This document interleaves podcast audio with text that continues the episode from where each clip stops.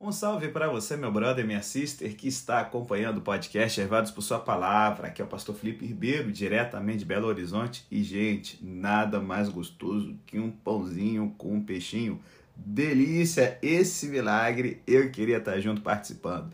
É, rapaziada, chegamos aqui no capítulo 6 do nosso Evangelho de João, que fala sobre a vida autêntica. E olha aí depois do conflito com a elite religiosa em Jerusalém, Jesus resolve voltar para a Galiléia, onde os eventos lhe deram a oportunidade de oferecer a seus discípulos uma perspectiva divina dos desafios terrenos. E aí, essa tinha de ser uma lição crucial para os homens que ele, depois, comissionaria com as seguintes palavras: Assim como o Pai me enviou, eu também vos envio. E sabe, gente, a vida no planeta Terra, às vezes, pode ser uma luta degradante. Alguns desafios parecem maiores que nossos parcos recursos, algumas exigências ultrapassam muito nossa capacidade para satisfazê-las. Algumas respostas estão muito acima de nosso alcance intelectual e alguns problemas são complexos demais para serem resolvidos. Encaremos: o mundo é grande e nós somos pequenos. E para piorar, somos naturalmente predispostos a pensar apenas no plano horizontal. Nada é impossível para Deus. Contudo, pensamos habitualmente em termos do que nós temos a oferecer e do que pode ser realizado pelos meios naturais. Alguns podem dizer que isso é falta de fé ou fracasso em crer, mas não João, o apóstolo. Ele relembra uma época em que um pequeno grupo de homens escolheu crer no Filho de Deus e deixou tudo para trás a fim de segui-lo.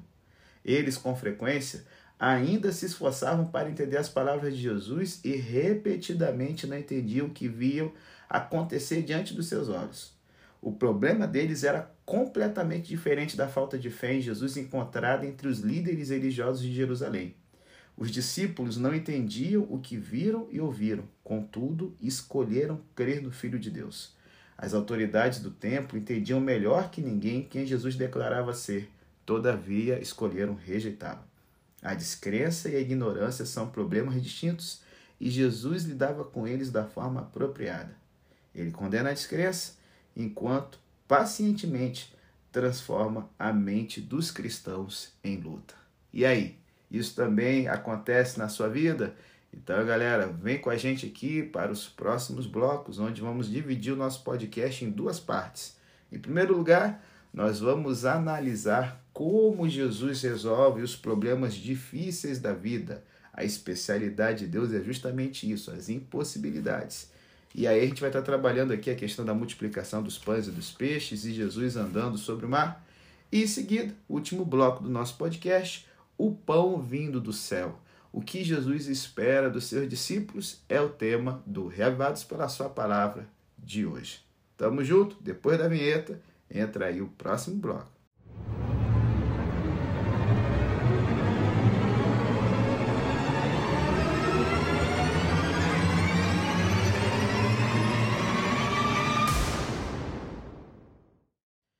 Bom, galera, seis meses se passaram entre a história de João 5, a cura do paralítico em Betesda, e agora o milagre da multiplicação dos pães e peixes, o único milagre relatado em todos os evangelhos. E aí o foco aqui está muito claro.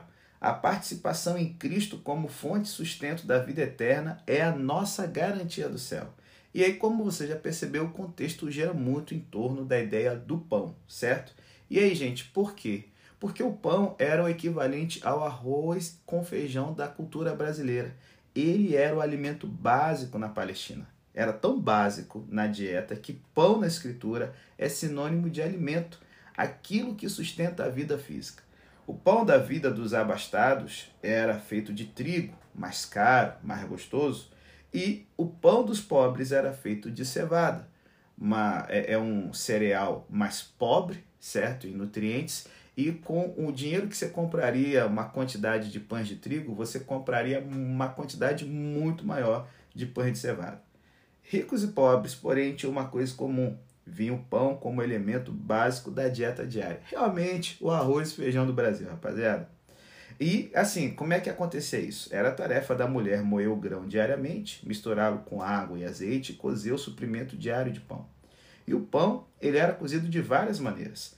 Dentro de um forno parecido com uma colmeia ou na forma de bolos planos em seus lados.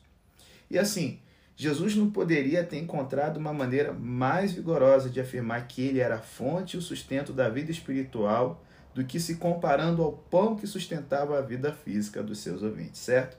E é o que a gente percebe aqui, e eu te chamo agora para a gente entender melhor o texto, aonde Jesus ele faz o milagre, sabendo que os discípulos iam, sabe, pirar o cabeção, sem saber como resolver o dilema de como alimentar 5 mil homens fora mulheres e crianças, que facilmente poderia se multiplicar por quatro essa multidão, chegando a 20 mil pessoas, maior do que a capacidade de qualquer teatro ou anfiteatro na região da Galileia, Judéia e Samaria. É gente pra caramba aqui, papai. Então, assim, se liga. A gente percebe aqui em João 6 que, embora ele não fale muitos milagres de Jesus, igual os evangelhos sinóticos, mesmo assim, no Evangelho de João, os milagres de Jesus atraíram a ele multidões. E João aqui selecionou uma ocasião perto de uma celebração da Páscoa, quando cerca de quase 20 mil pessoas foram alimentadas de uma forma sobrenatural. E assim, igual que eu começasse a contar uma história e dissesse: olha, gente, perto da data do Natal, certo? E a mente da gente já viaja, pensando em todo o contexto natalino que antecede essa data. Quando você tem uma história acontecendo na Páscoa, a mente da galera está voltada para a libertação do Egito, para a travessia do Mar Vermelho, para Deus providenciando o sustento de Israel durante a sua peregrinação. Então, assim, o que está acontecendo aqui no capítulo 6 está sendo muito propício para o período que eles estão passando, a festa da Páscoa, a festa mais importante do calendário hebraico, certo? E aí você tem agora uma multidão imensa, no lugar deserto, não deserto de areia e calor, mas um lugar deserto de você não ter um pé de gente, um restaurante, uma coisa ali que pudesse saciar a fome da galera. Jesus então chama a atenção de Felipe, que para mim é o discípulo mais fechamento. Até no Chose esse cara é fantástico. É, gosto dele de graça. Por que será, né? Então Jesus chama o nosso brother, o menino Felipe, para a multidão é, é, ser saciada, velho. Então, olha aqui, meu bom, o que, que a gente vai fazer agora? Jesus pergunta simplesmente como poderá alimentar essa galera toda. Felipe fez um levantamento rápido, alguém que estava acostumado com multidões, porque era discípulo de João Batista I, e ele então volta com estatísticas. É, Senhor, depois de fazer aqui alguns cálculos matemáticos e análise do mercado e tal, 200 dinheiros, como diz algumas versões, ou denários, que era o salário de um trabalhador comum, divide o salário mínimo por 30, e aí você tem uma noção, 200 denários de pão não lhes bastarão para que cada um deles tome um pouco. Isso aqui seria o equivalente a 8 mil reais, mais ou menos. Ele fala, Senhor, a gente vai gastar 8 mil reais de comida, tipo aquela comida bem basicona, um arrozão e feijãozão com farinha, e ainda não vai dar para satisfazer essa galera ficar satisfeita.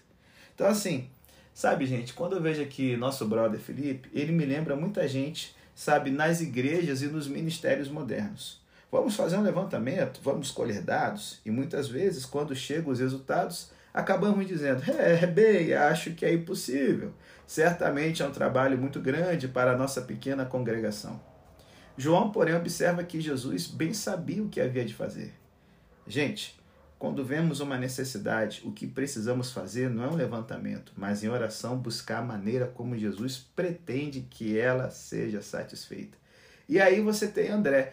É interessante que nos evangelhos, Felipe e André sempre são os responsáveis por fazer a ponte entre os discípulos e a multidão que está seguindo Jesus, no evangelho de João. Isso acontece aqui no capítulo 6 e no capítulo 12. E aí André aparece com uma abordagem diferente, velho. Ele fez o levantamento dos recursos disponíveis e, mesmo sendo insuficientes, ele os oferece a Jesus. E não era muito. Com certeza não suficiente para alimentar 10 mil pessoas. Ou pelo menos era o que parecia. O milagre da alimentação da multidão, com a sobra de 12 cestos cheios, lembra-nos de que Deus é capaz de multiplicar quaisquer recursos que possamos ter, contanto que ofereçamos a Ele. Não é o que temos que conta, mas o que Deus pode e fará com o que nós temos. E aí, gente, eu quero chamar você para prestar atenção nesse milagre matemático e tirar algumas lições para a sua vida, certo? Quais são as lições que a gente pode tirar? Simples. Todo cristão, cedo ou tarde, enfrenta um teste que a matemática declara ser impossível de solucionar. E como temos que responder a isso? Bom, talvez Felipe pudesse ter respondido à ordem de Jesus dizendo: Senhor, não temos a capacidade de realizar o que pede, mas nada é difícil demais para o Senhor. Isso não é recuar de um desafio nem fugir da responsabilidade. Não há nada profano em reconhecer o tamanho do desafio. Precisamos apenas de nos lembrar de que o poder do Senhor é sempre maior, não importa a dificuldade que enfrentemos. Então, assim, essa é a primeira coisa que a gente tem que se ligar. Reconheça a sua inadequação e a onipotência do Senhor, certo? Segundo, Tenha certeza de que o desafio diante de você glorifica o Senhor, obedece a um de seus mandamentos na Escritura ou ajuda a cumprir uma ordem escritural, como a grande comissão de Mateus 28, ide por todo mundo, pregar o evangelho e batizar as pessoas. Bom, Jesus nunca desafiou seus discípulos a se desmoralizarem. A tarefa impossível que ele deu a Filipe tinha uma solução, apesar de essa solução ser sobrenatural. E o mesmo é verdade em relação a nós, galera. Jesus deu uma ordem logo antes de ascender ao céu para ocupar seu lugar na glória. Ide e fazei discípulos de todas as nações. Da perspectiva humana, essa é uma tarefa impossível. Ela nos pede para, sabe, irmos de um lado para o outro. Para cada pessoa, é como se a gente pedisse para secar o Oceano Pacífico com uma colher de chá. Isso não é possível da perspectiva humana. De modo natural, não. Porém, se Jesus ordena algo, isso pode ser feito de modo sobrenatural. Terceira, é, é, é, antes de entrar na terceira dica, continuar um pouquinho aqui. A dificuldade que enfrentamos hoje é que, em geral, não recebemos ordens pessoais do Senhor, como construa um recinto apto a abrigar vários propósitos distintos para desenvolver um trabalho de alcance da vizinhança. Não. O ministério seria muito mais simples se ele simplesmente enviasse instruções por zap em vez disso, ele transmite sua visão e seus valores por intermédio da Bíblia malandragem. Por isso, temos de trabalhar juntos e manter uns aos outros honestos enquanto testamos os nossos planos. Esse desafio glorifica a Deus. O desafio obedece ao mandamento da Escritura. O desafio cumpre o mandato de Cristo para a vida cristã. Então, aí agora eu posso entrar na terceira ideia. Devolva o desafio ao Senhor como uma oportunidade para ele realizá-lo em seu lugar e receber a glória pela vitória. Olha, cara, Jesus gosta de realizar o impossível em nosso nome e compartilhar, sabe, os lucros da vitória, sobretudo quando o triunfo é o resultado da obediência. Quanto prazer Jesus sentiria se Filipe tivesse dito: Senhor, isso é muito mais do que aquilo com que conseguimos lidar, mas nada é difícil demais para o Senhor. Como o Senhor alimentará essa multidão? Estamos às ordens. E aí vem então a quarta e última lição. Faça o que puder, supra o que tiver, aumente seu esforço e depois permita que o Senhor multiplique ou não, conforme o seu critério, o critério de Deus. O Senhor não materializou o alimento do nada aqui na história, embora ele pudesse ter feito isso. Em vez disso, usou o parco lanche de um menino modesto e discretamente começou a multiplicar o lanche. Se liga, Jesus não precisa de ajuda. Ele pode fazer qualquer coisa, enfim, tudo, ele sozinho. Porém, ele nos chama a fazer a nossa parte, não por causa dele, mas por nossa causa. Ele nos convida a nos tornarmos parte de seu plano como meio de graça, para que quando a vitória for alcançada possamos dizer juntos: Nós triunfamos. E aí, no fim do dia, Enquanto os discípulos reúnem o excesso de alimento, a solução do problema matemático é óbvia. Jesus, na verdade, diz: Vocês fazem a soma, eu cuido da multiplicação, e tudo o que ordenei a vocês será realizado com plenitude e sobra. Rapaz, isso aqui, cara, é uma coisa fantástica para os dias de hoje que a gente vive, sabe? E aí, para o dia ficar melhor, Jesus ele faz ainda uma outra demonstração de poder para essa galera. Bom, Jesus percebe que essa multidão ela tem uma percepção puramente materialista. Então ele resolve se afastar, dispersá-la, porque eles queriam torná-lo rei simplesmente porque ele saciou a barriguinha deles.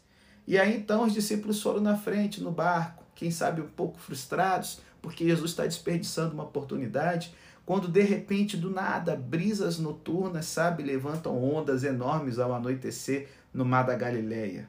E aí os discípulos, arremetendo contra o vento, avançam devagar. Rapaz, cinco quilômetros aqui é apenas metade do caminho. Os discípulos viram, de repente, cara, no meio da doideira da tempestade, uma forma andando sobre as águas na direção deles. E no princípio, velho, imagina, ficaram assustados com o que pensaram ser um fantasma, porque o judaísmo nesse período acreditava em imortalidade da alma, reencarnação, transmigração da alma e tudo mais. Só que de repente eles reconhecem a voz de Jesus e aí, cara, o recebe a bordo. E o texto diz: logo o barco chegou à terra para onde iam. Esse aqui foi um milagre particular, testemunhado apenas pelos discípulos. Porém, ajudou a construir a sua crescente fé em Cristo para que permanecessem fiéis mais tarde, apesar de não entenderem tudo que ele dizia. Só que tem um lembrete especial para nós na história. Como discípulos, muitas vezes nós nos vemos trabalhando arduamente sem avançar muito. Contudo, gente, Jesus está por perto, por mais fortes que sejam os ventos que nos açoitem. Precisamos reconhecê-lo, convidá-lo e nos envolvermos com ele. Podemos não alcançar a margem imediatamente, mas encontraremos forças para resistir. As pessoas, aproximadamente de 20 a 25 vezes por semana, são compelidas a se envolver em uma atividade em particular e sacrificam quase tudo por essa oportunidade. Para a maioria, é uma prioridade. As chances são de que você já tenha feito isso algum dia e que provavelmente faça de novo antes do dia terminar. Quem sabe enquanto está ouvindo podcast, Realizamos essa atividade sozinhos, mas preferimos realizá-la com companhia e boas risadas.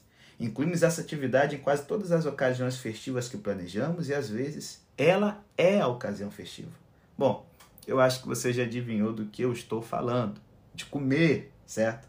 Não só dependemos do alimento para sobreviver, nós o celebramos como arte, o saboreamos como luxo e o compartilhamos como comunhão e até mesmo abusamos dele como terapia. Eita furada, hein? Aí vem os quilinhos a mais, irmão. Nunca vi um guia de viagem que não salientasse a importância do que comer e com que frequência.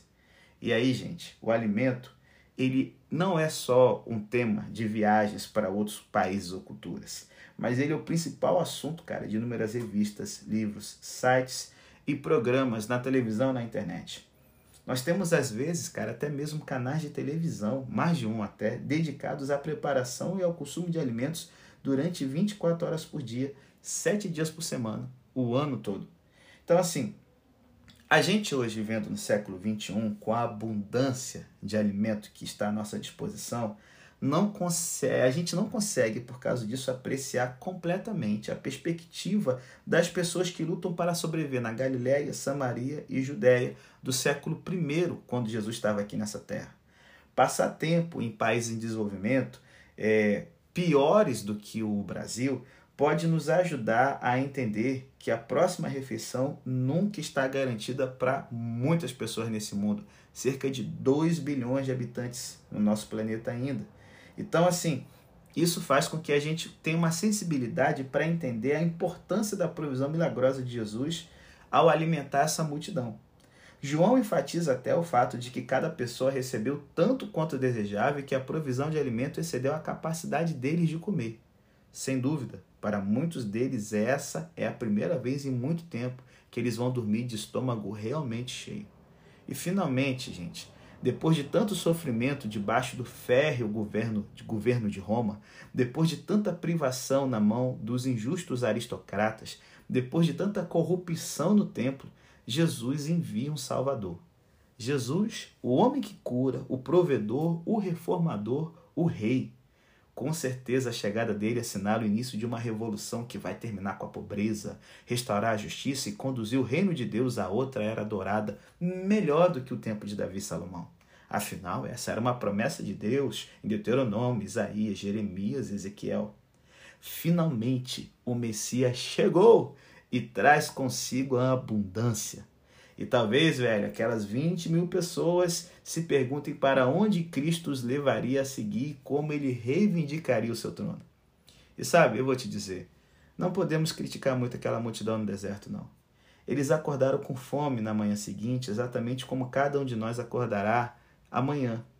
Enquanto a maioria voltaram para casa, muitos buscavam na região montanhosa da costa nordeste do Mar da Galileia por seu recém-encontrado provedor e líder mas ficaram desapontados ao descobrir que seu ticket de refeição já tinha partido. Gente, esse milagre se espalhou tão rápido que aqui João nos informa que barcos vinham de Tiberíades, uma cidade no litoral oeste do Mar da Galileia, fundada por Herodes Antipas poucos anos antes, certo?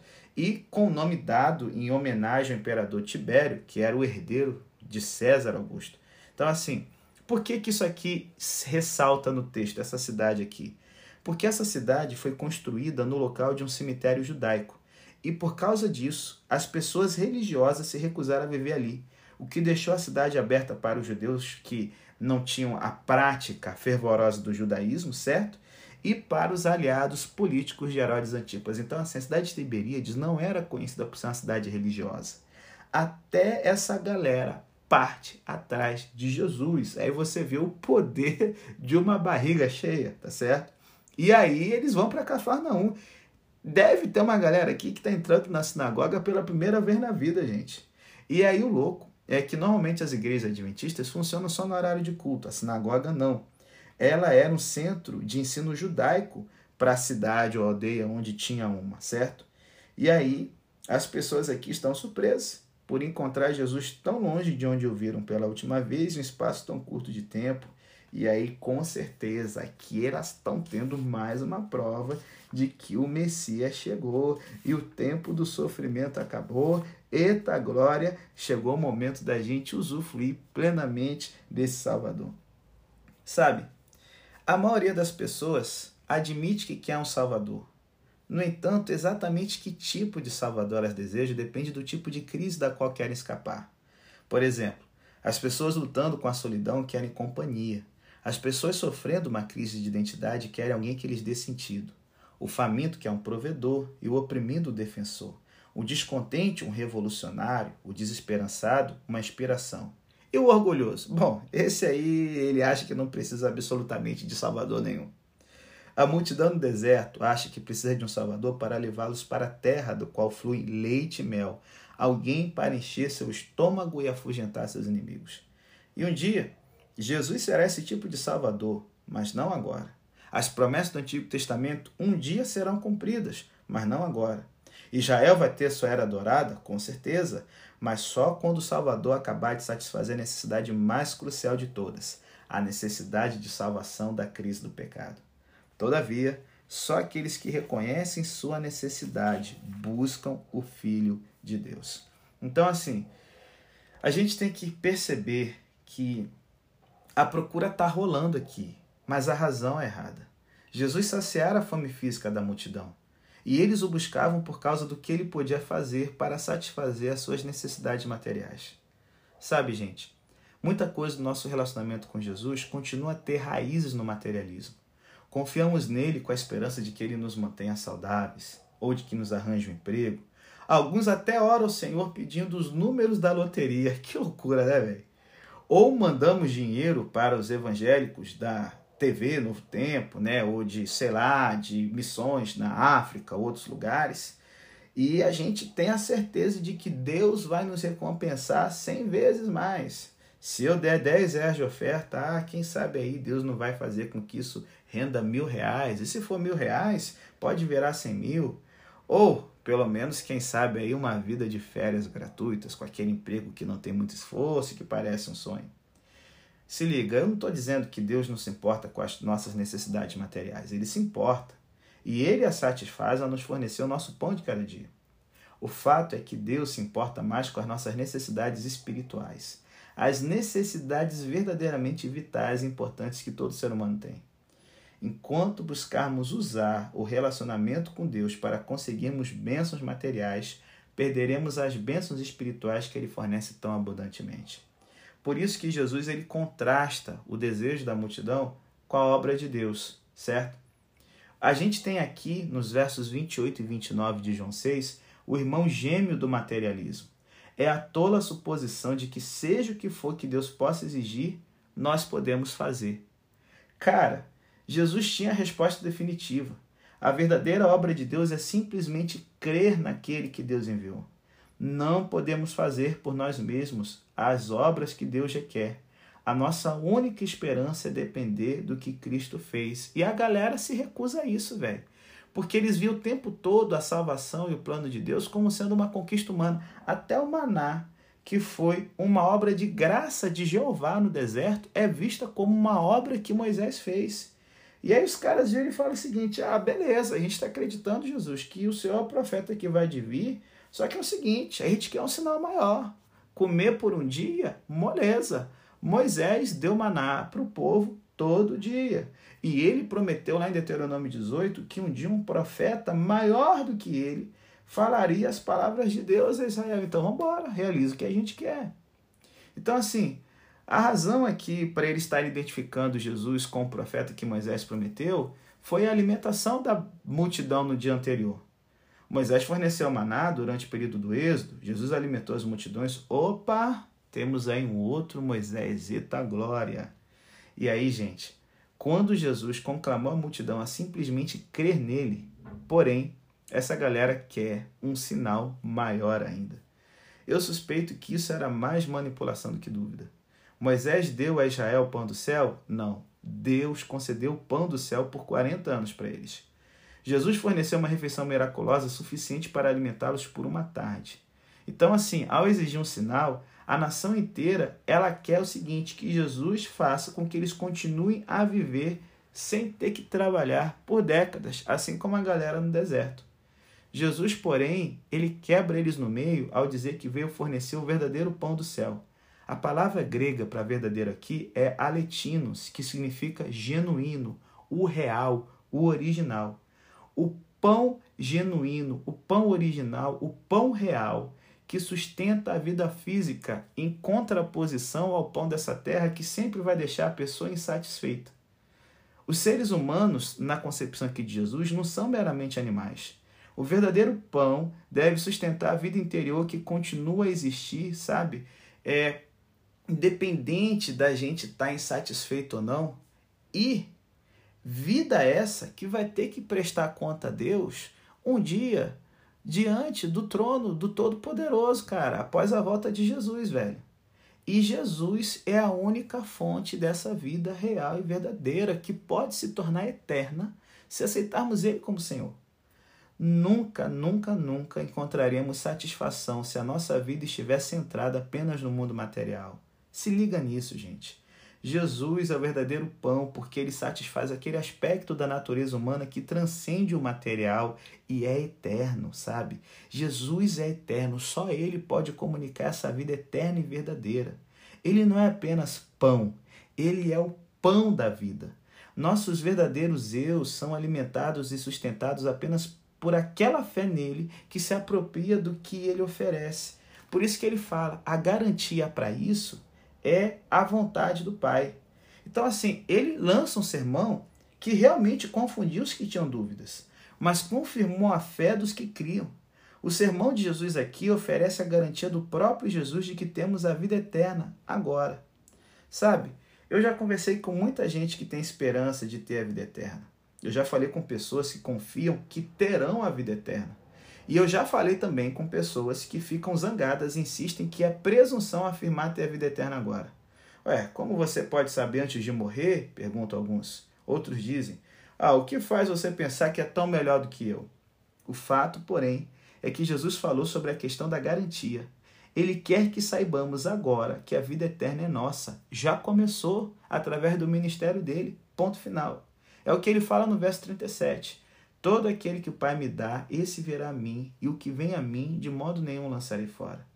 No mesmo versículo, ele nos lembra que o poderoso convite de Deus nos levou, em primeiro lugar, a nos mover. Tendo respondido a Deus, ele nos manterá seguros, certo? Enquanto a gente se decidir diariamente a ficar do lado dele. Então, assim, Jesus ele prossegue e fala da vontade expressa de Deus. A vontade do Pai é essa, que nenhum de todos aqueles que me deu se perca. E Jesus prossegue, mas que ressuscitem no último dia. Porque todo aquele que vê o Filho e crê nele tem a vida eterna, e eu o ressuscitarei no último dia. Rapaz, você tá louco. Ele não diz aqui terá a vida eterna, como uma possibilidade futura, e somente no futuro. Ele não diz, é, ah, Pode ter, como se fosse uma dúvida, ou talvez tenha. Não, ele diz: tem agora. presente. E finalmente, quem se alimenta de mim também viverá por mim. Portanto, se você foi a Jesus e crê nele, não seja um cristão duvidoso. Jesus diz que você tem a vida eterna e você pode crer na sua palavra. Então, a garantia da vida cristã de que se você tiver comunhão com Cristo, assim como você come pelo menos três vezes por dia, você ter essa regularidade de passar tempo de qualidade, sabe? De que nem só de pão vive o homem, mas de toda a palavra que sai da boca de Deus. Essa palavra encarnada que revela Deus para nós. Se a gente aprender a ter esse hábito de ter momentos de intimidade com Jesus diariamente, assim como comemos regularmente, cara, a certeza que temos é que a vida eterna já pode ser desfrutada aqui, velho. Então, assim, é isso que está faltando. Essa confiança, ela surge gradualmente, sabe? Para alguns, é uma descoberta repentina no momento da conversão. Só que cada um de nós pode ter a certeza de nossa aceitação junto a Deus se fizermos como os discípulos, dizendo: Senhor, para onde iremos? Só tu tens a palavra da vida eterna. E aí se liga. Aqui nós temos uma racha e o ministério de Jesus daqui para frente vai começar a declinar em popularidade. Muitos dos seus discípulos tornaram para trás e já não andavam com ele. A palavra discípulo é usada de várias maneiras nos evangelhos, só que aqui ela significa literalmente aquele que adere, alguém que se ligou frouxamente a Jesus e que o seguia.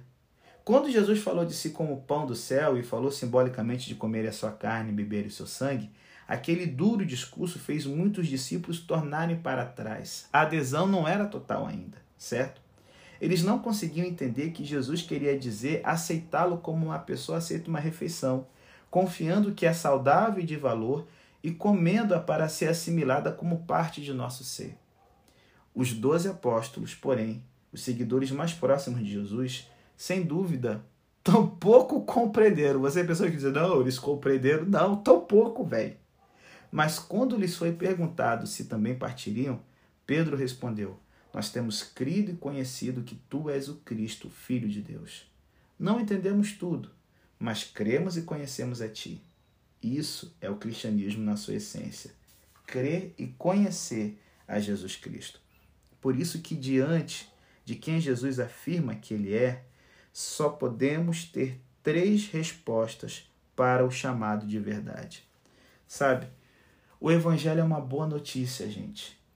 E, e, é uma boa notícia que tem uma borda afiada. É uma bondade que não é uma bondade assim mansinha, é uma bondade que incomoda.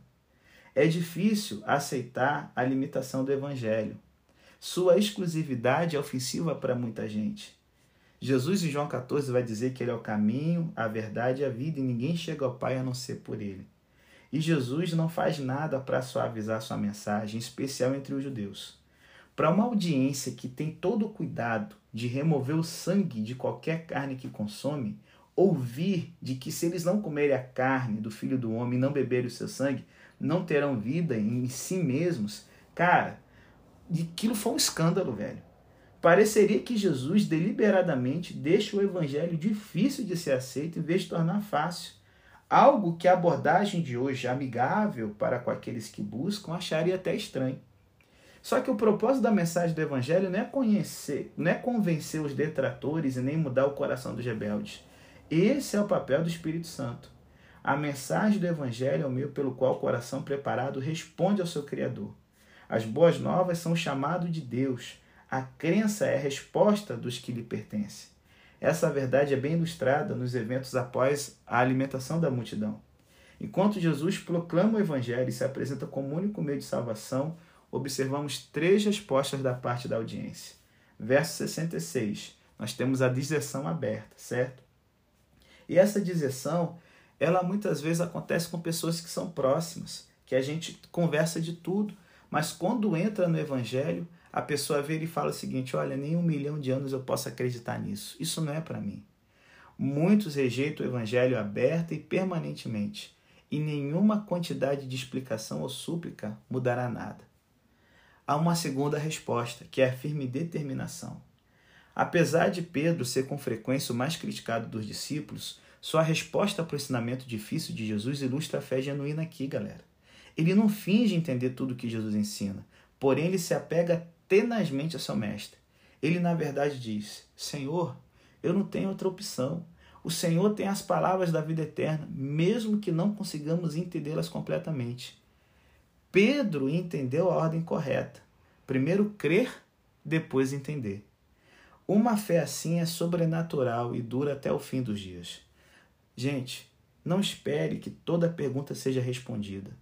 Não, não adie, cara, confiança em Cristo porque você não consegue resolver todos os enigmas teológicos. Minha sister, Deus te chamou para crer. Responda em fé. Em tempo, ele vai esclarecer os mistérios enquanto você atravessa a vida com ele. E quando estiver na presença dele, na eternidade, ah, meu irmão, tudo ficará claro. E aí eu termino aqui com a última resposta para o chamado de Jesus, que é o engano sutil. E essa me chateia pra caramba, eu fico xarope com isso. Judas ilustra esse tipo de resposta. Ele está ali entre os fiéis, diz e faz tudo necessário para parecer genuíno e até mesmo arrisca sua vida com os outros discípulos. Todavia, Judas nunca creu de fato. Ele ilude os outros e talvez até a si mesmo, mas a sua ilusão, engano sutil, no fim, resultou em tragédia. Por isso Jesus fala: vocês são doze, mas um de vocês vai me trair. Eu sei que tem vacilão aí no meio. Ah, pastor, todo falso cristão é o Judas? Não. Muitos são frequentadores de igreja bem intencionados que se comportam como seus colegas cristãos, motivados por quaisquer motivos, nenhum dos quais fé autêntica. Infelizmente, um dia eles ficarão diante do Salvador para ouvir uma repreensão em vez de boas-vindas, que é dura, que está lá em Mateus 7, 21 a 23. Senhor, em teu nome não fizemos milagre, tanta coisa maravilhosa.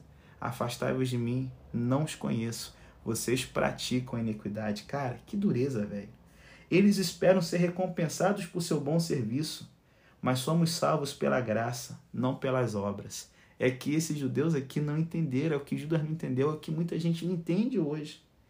Ver como Jesus apresenta o Evangelho, como cada indivíduo responde de acordo com a inclinação do coração, me dá grande conforto quando compartilho o Evangelho. Sabe, há um tempo atrás eu costumava me preocupar acreditando que se minha pregação não fosse clara e convincente, uma pessoa poderia se perder por minha falha. Cara, que pressão inacreditável para um pastor, velho. Felizmente, esse não é o caso. A vida da outra pessoa não é minha ou sua para ganhar ou perder. Somos encarregados da responsabilidade de anunciar as boas novas o melhor que pudermos. A resposta do indivíduo é um assunto particular com Deus. Só eles dois sabem com certeza se a resposta é autêntica ou apenas fingimento. E aí eu te pergunto: e aí? Você tem uma vida autêntica com Deus ou apenas fingimento?